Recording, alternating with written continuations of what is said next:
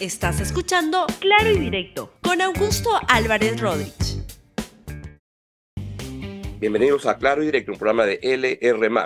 Hoy tengo un programa que se va a ocupar rápidamente al comienzo de algunos temas políticos relevantes que han ocurrido en el país en el último día, pero principalmente de, como todos los días viernes, siempre tengo un tema cultural y hoy día tengo un gran, gran tema porque voy a presentar un estupendo libro que se llama Mosca Azul Editores. Acá lo tengo que ha sido preparado como su tesis por Vera Lauer Salas y que es la, la, la recopilación, la historia de Mosca Azul Editores, una de las editoriales más importantes del país.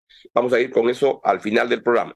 Vamos entonces rápidamente con los temas del día, pero antes les digo que la República Digital Live presenta Perú Rural conectado con el desarrollo. Junto a expertos, descubre cómo el acceso a las tecnologías de la información y la comunicación brinda múltiples oportunidades. Participa este lunes, o sea, este lunes 11 de septiembre a las 12 del día a través de todas las plataformas de la República y LR+. Llega con el auspicio de American Tower y Telefónica del Perú. Vamos con los temas del día rápidamente y lo que lo primero que quiero mencionar es este atropello a la democracia y así se llama el programa de hoy, se el programa de hoy, que ha ocurrido por la decisión del Congreso de la República de aprobar una moción que lo, moción que lo que busca es remover a los miembros de la Junta Nacional de Justicia.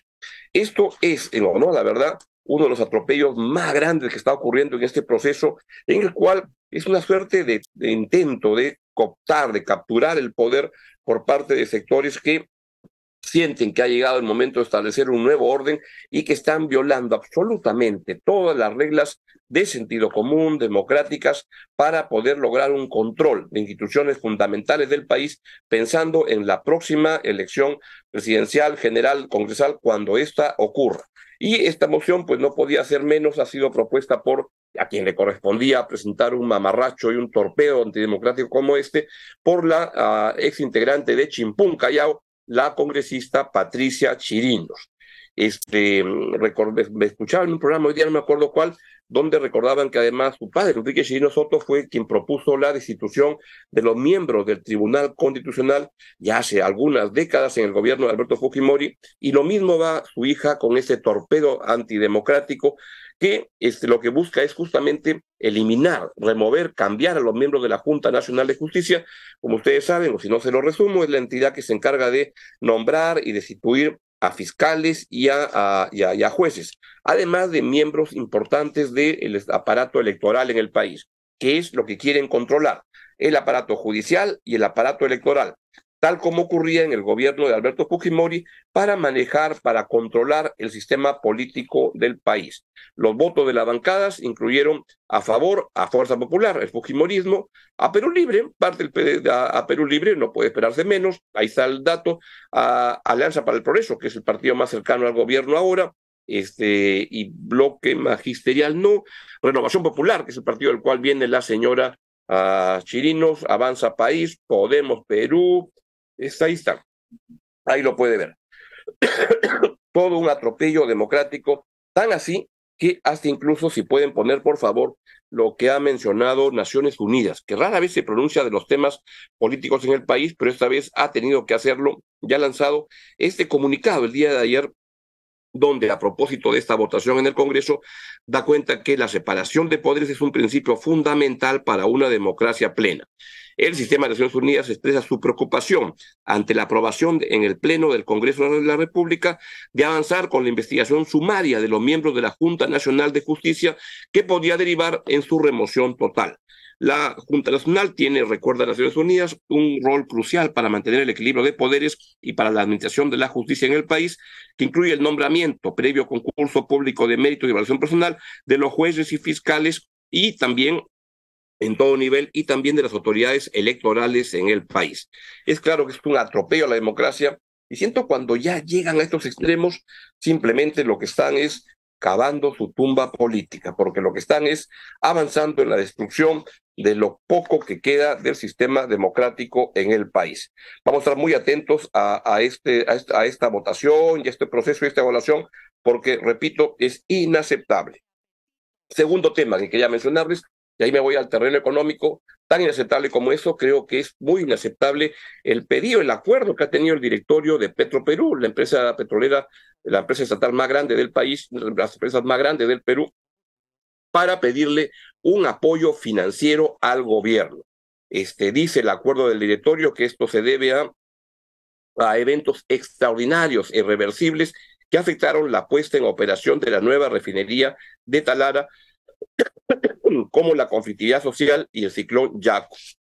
La verdad, creo que esto es, muy incorrecto. Lo que tenemos en el caso de Petro Perú es que la indefinición de lo que se quiere hacer con, con esta empresa tan importante, tan grande en el, en el Perú, es que es un nuevo capítulo de la crisis tan profunda que enfrenta Petro Perú y que demanda una mirada y una solución de largo plazo.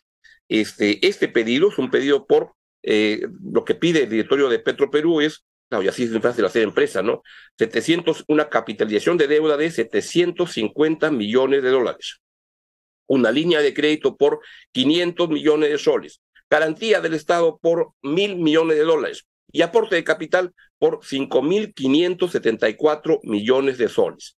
El año pasado, ya con Pedro Castillo, todavía con Pedro Castillo, este, el gobierno comprometió 2.250 millones de dólares a Petroperú vía préstamos, garantías y aporte de capital para que su problema de liquidez no este, desabastezca el mercado de, de petróleo e impida que esto genere un aumento de precios.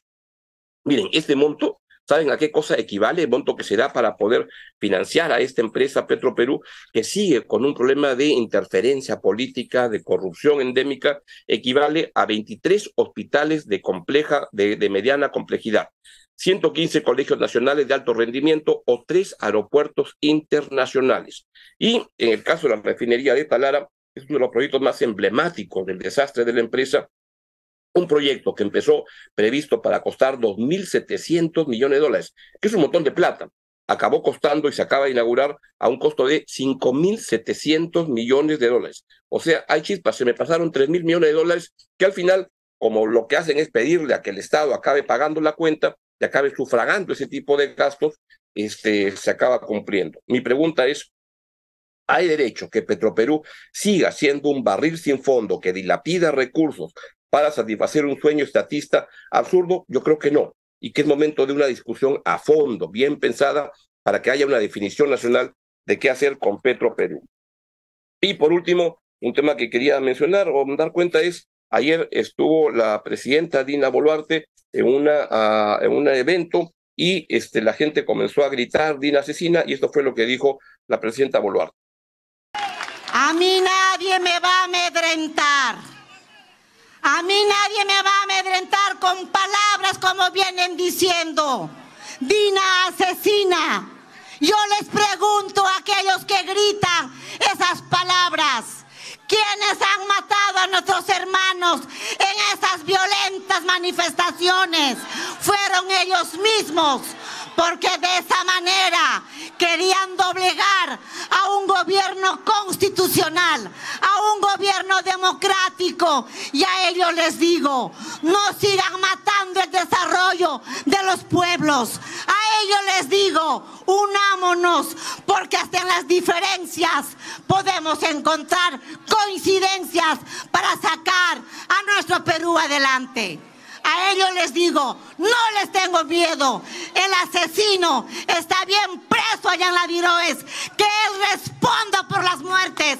Dina va a responder al pueblo con obras, con trabajo, con decencia y en esta lucha frontal contra la corrupción.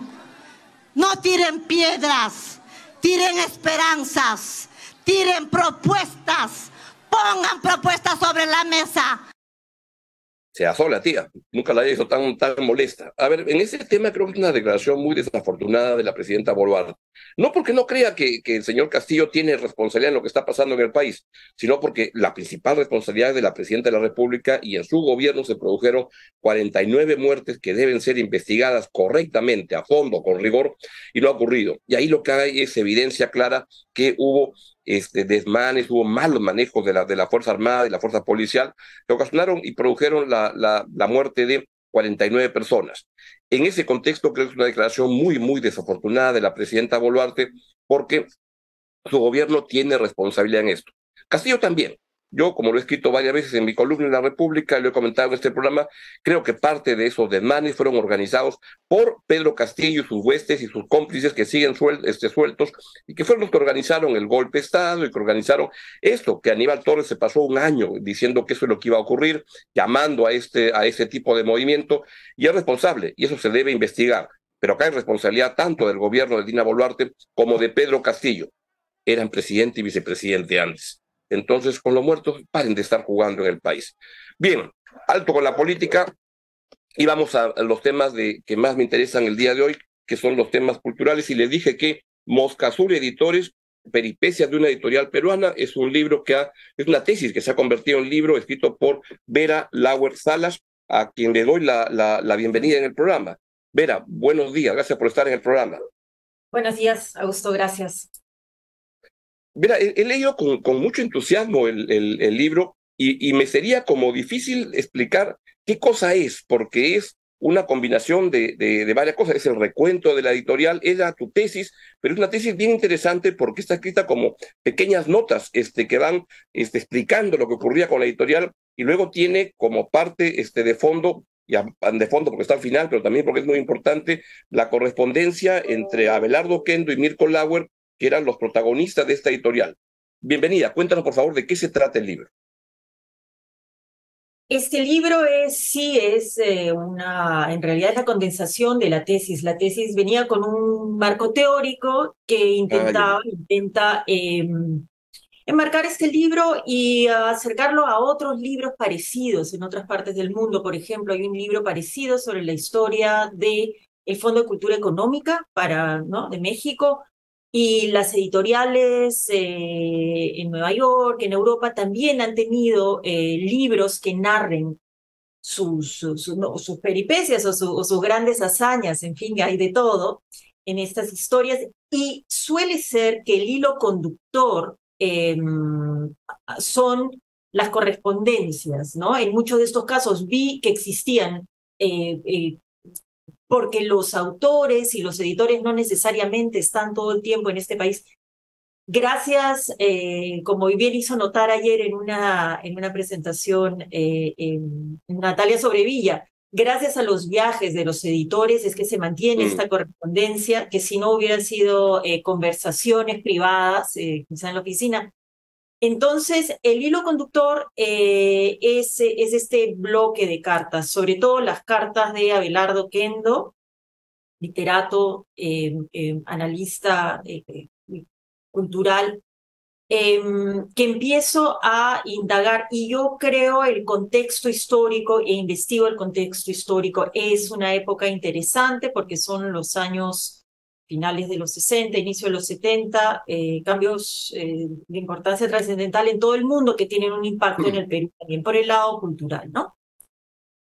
Explícanos, por favor, Moscazur Editores este, sigue siendo, ¿no? Porque ya, ya, no tiene la actividad tan fuerte como la que tenía y que se da cuenta en el libro y uno revisa la, la, la cantidad de volúmenes publicados, es estupenda, espectacular. Hoy en día publica Hueso Húmero fundamentalmente, pero cuéntanos, este, Moscazur Editores, qué, cómo nació, si puedes hacer un recuento de esta editorial, qué fue lo que fue, qué significó en el país. Y significa hasta ahora, por supuesto.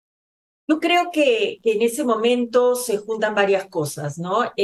Ah, Abelardo Kendo eh, era pues el personaje, a la, sombra de Westphalen era el personaje principal de la revista Maru em, en la UNI. Y, de la UNI. Sí, y por cambios políticos, eh, eh, esta revista, este fondo y esta revista que era muy independiente justamente porque la UNI no tenía una facultad de literatura per se, em, eh, vamos a decir que naufraga. Entonces, en este momento hay un ímpetu y hay toda una red de intelectuales asociados a Belardo Kendo. Em, afuera, bueno, parte de ellos son los grandes literatos del boom que todos conocemos, otros son los grandes literatos locales peruanos y latinoamericanos, distinta medida, que son parte de este grupo, que se mantiene, digamos, conectado gracias a Abelardo. Entonces, existe esta red de contactos, este conocimiento. Abelardo también viene de publicar como Cloa, tiene, tiene y de haber trabajado con Arguedas en la Casa de la Cultura. Entonces, mm. él pone todo este conocimiento, este, este, este bagaje, acervo de contactos y, ¿no? Em, a, disposición. Por, por otra parte, mi padre ha estado en Europa trabajando en Barcelona para las editoriales catalanas, entonces viene con mucho ímpetu, regresa al Perú eh, y, y, consiguen un par de socios que también están interesados en la antropología, en la, en, en, la, filosofía, y entre los cuatro empiezan esta, este editorial definitivamente el aporte del señor Massini, em, eh,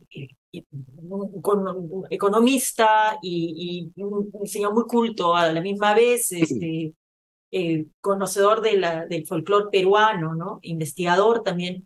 Eh, se juntan estas cuatro personas y deciden hacer este editorial. Y, y, cuéntanos este, algo de, de, cómo era Mosca Azul, cómo es que tenía el proceso de escoger qué publicaba, los, los, espacios en que va abriendo, y tiene libros que son memorables, ¿no? Em, bueno, a ver. y si es que las cartas de alguna manera reflejan los criterios de qué quieren publicar, cómo, cómo es que van decidiendo esa, esa, esas, toman esas decisiones. O sea, está la mezcla entre lo que quieren publicar y lo que pueden publicar, ¿no? Porque efectivamente tienen competidores, tienen competidores pues fuertísimos, no solamente los libros importados, la, la, misma industria catalana, este, ¿no? Eh, pero, eh, y localmente, Millabatres, hay otras editoriales, pero eh, empiezan, digamos, con algo, con, algo, empiezan muy pequeños, ¿no? Empiezan a hacer libros chiquitos. los primeros cuatro, Ibrais, había ganado un premio por Muerte se en París y les dice, ustedes pueden publicarlo en Lima. Por vínculos personales, Impacto comienzan a hacerse un espacio y un nombre y a partir de ahí, claro, eh, bueno, jalan a nombres importantes y yo quiero, probablemente tú lo conozcas más que yo, no sé, lo hayas leído más que yo, yo conozco las novelas que, que, ha publicado Mosca Azul. Eh, Thorndike, ¿no? Hay ciertos escritores y con su historiografía novelada, crónica de, eventos pues, fundamentales de la historia de Perú como, como, como pues, los desastrosos eventos de, Trujillo, Chan Chan, este, la historia de Lapra, en fin, todo eso entra y, y, se y, conjuga en un momento donde hay este ímpetu y esta necesidad de comenzar a, a publicar eh, libros eh, que no sean clásicos, más bien que sean nuevos, ¿no? Eh, eh, hay muchas editoriales que publican los clásicos y están los clásicos, y también de, em, por ejemplo, popularizar o hacer asequible obras que hasta ese momento, créalo o no, eran un poco elite. Por ejemplo, las obras completas de Vallejo era pues una, un libro caro, fino, este, inaccesible, pues, eh, ¿no? publicado, y Abelardo eh, eh, consigue junto con, con, Campodónico ¿no? y unas gestiones hacer una versión popular. ¿no? Y cuéntanos de la, de la parte este, que ocupa un espacio. Además, ¿este libro se, se vende? ¿Se puede comprar? Eso espero, sí, claro. Este, Aquí ah, se vende, ¿no? Está, ya, ya está en venta. Sí, ya, es un gran, gran volumen. Sí, sí, está en varias esta, Está, eh, ¿dónde estará? ¿En el, ¿En el Virrey? ¿Dónde más está? En Sur, eh, en el Mali, en la Inestable eh, y en la misma editorial, que es este Meyer Ramírez, en Barranco, en Cordial. Correcto. Fue fácil convencer a, bueno, a Mirko ahora para publicar las cartas, porque siempre publicar cartas, uno rara vez, no sé, creo que hay alguna gente lo hace, pero uno escribe cartas con, con un criterio de, de, con un sentido de confidencialidad que va dirigida a la persona que, que, que se le envía y no mucho más. Pero cuando ya las divulgas, salen cosas. Yo te voy a decir una cosa que abre espacio. Pasando, pasando de Mirko o mi padre o sus cartas. En general yo creo que los literatos escriben cartas sabiendo que algún día van a salir a la luz. Ah, mira. Yo estoy convencida, ¿no? Em, pero, pero por otra parte, eh, hay que pensar que en ese momento, ahora es difícil con, con el WhatsApp y con la facilidad que tenemos para comunicarnos, pensar que esas cartas realmente era el, único vínculo entre personas que no se veían en años, ¿no? Em, ¿Qué pasó con las cartas?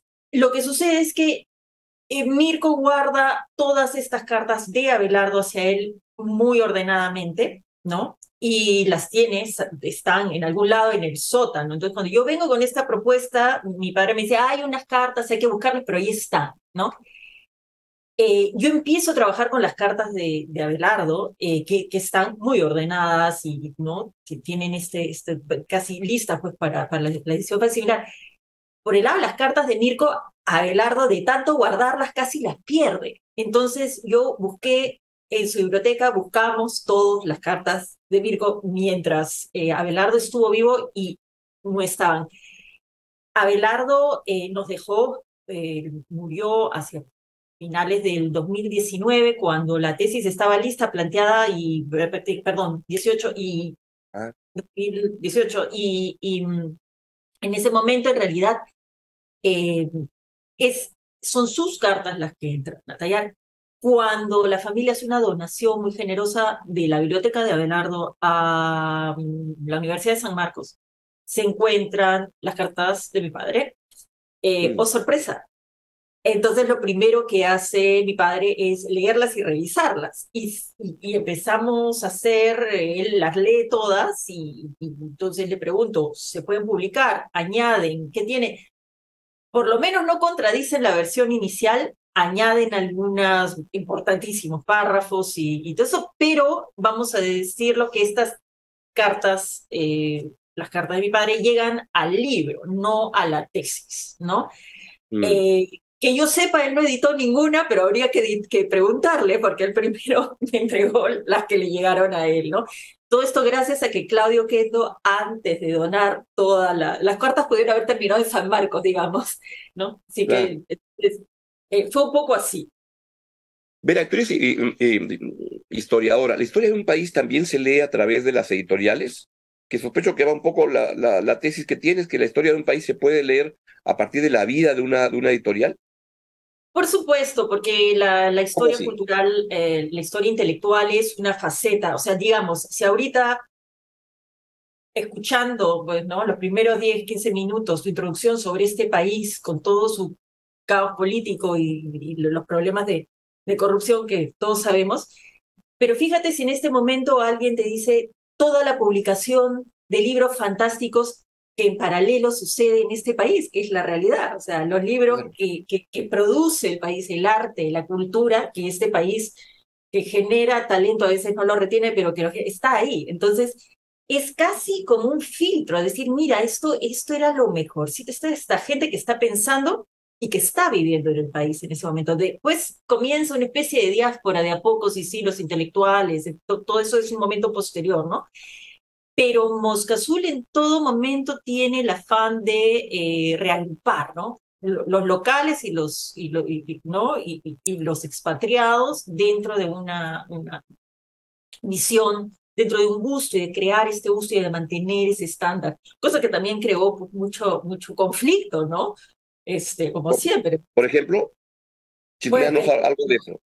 Eh, bueno, eh, aquí hay gente que no, no, no la publican, entonces, claro, eh, ¿no? Este, no logran, por ejemplo, ahí se explica bien, conciliar una especie de plataforma de editoriales independientes, ¿no? Abelardo siempre quiso hacer una especie de consorcio editorial y era muy difícil, había muchos celos. Que, no había mucho mercado, o sea, en eso el Perú se ha cambiado radicalmente. Ahora la Feria del Libro de Lima creo que va a 500 millones, perdón, 500, eh, medio millón de personas, ¿no? 500 mil personas. O sea, eh, antes estábamos hablando pues de unas escalas eh, mucho, mucho más pequeñas. Pero bueno, esto, todo eso añadía, ¿no? Pero, pero hubo mucha colaboración, hubo mucha dinámica y mucho afán de, de, de apoyar esta, esta, editorial, ¿no? Por, por nuevos valores y gente consolidada, ¿no? Luis Alberto Sánchez, en fin, gente que todavía era muy importante políticamente en ese momento. Claro, tenían unos libros fantásticos. Hoy en día se puede encontrar todavía libros de, de, de Moscasur, no sé, las conversaciones entre, entre Oviedo y Sánchez o entre Basadre y, y Macera, o ya son piezas que las consigues en Amazonas, no en Amazon, sino en Amazonas, este. Em, mira, hay, o en, Perú Libre, ¿no? Que se pueden conseguir libros así. Este. Sabes que, bueno, yo he trabajado con las, en ese sentido, he trabajado con, la, con las bibliotecas personales este, de Abelardo, de mi familia, entonces he tenido acceso a todo lo... Y sí, por curiosidad me he metido a internet y veo que circulan ciertas cosas. Ahora, han habido, eh, obviamente, libros que han sido, que, que, han, que han tenido pues un, un, revival total y han sido publicados en segundas, terceras, por ejemplo el libro emblemático de Mosca Azul, eh, Cinturón de Castidad, de Maru Parry. eh, ha sido, pues, ¿no?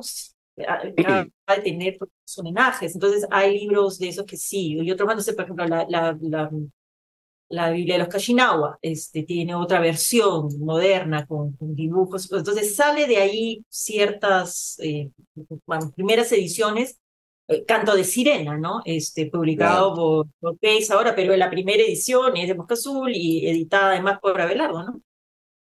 Ver ahí, revisando la lista de, de, de autores, es, uno diría, es un poco machista la, la, la editorial, o, qué es lo que pasa?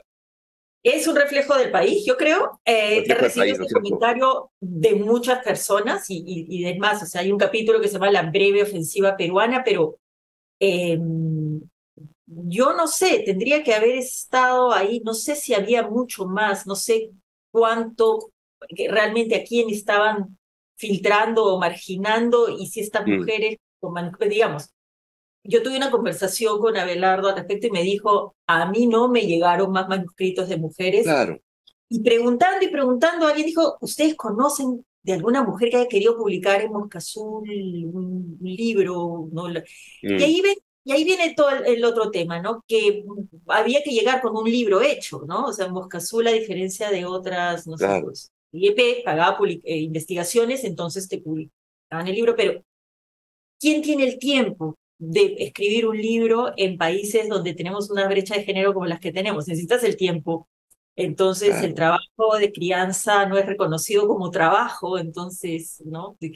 Como... cierto. Y refleja su, su, momento, el país, eso ha cambiado hoy día, ¿no? Este, si sí, Azul estuviera más activo ahora, tendría una, una, un balance de género mucho más este, distinto al de, al de ese tiempo.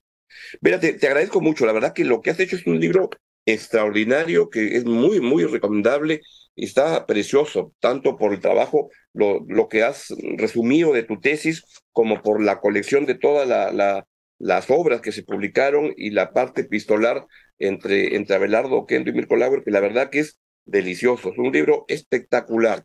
Está a la venta en las Por esa limpieza de edición, Andrés Marroquín, eh, ah, Ramírez y la asesoría de, de, de Manuel Burga, el doctor Burga, mi asesor, Gracias y Augusto por, por invitarme a tu programa. Un gran gusto. Ver un gran abrazo. Te agradezco mucho por el libro y cómprelo hoy día. Está fabuloso. Un gran abrazo, Vera.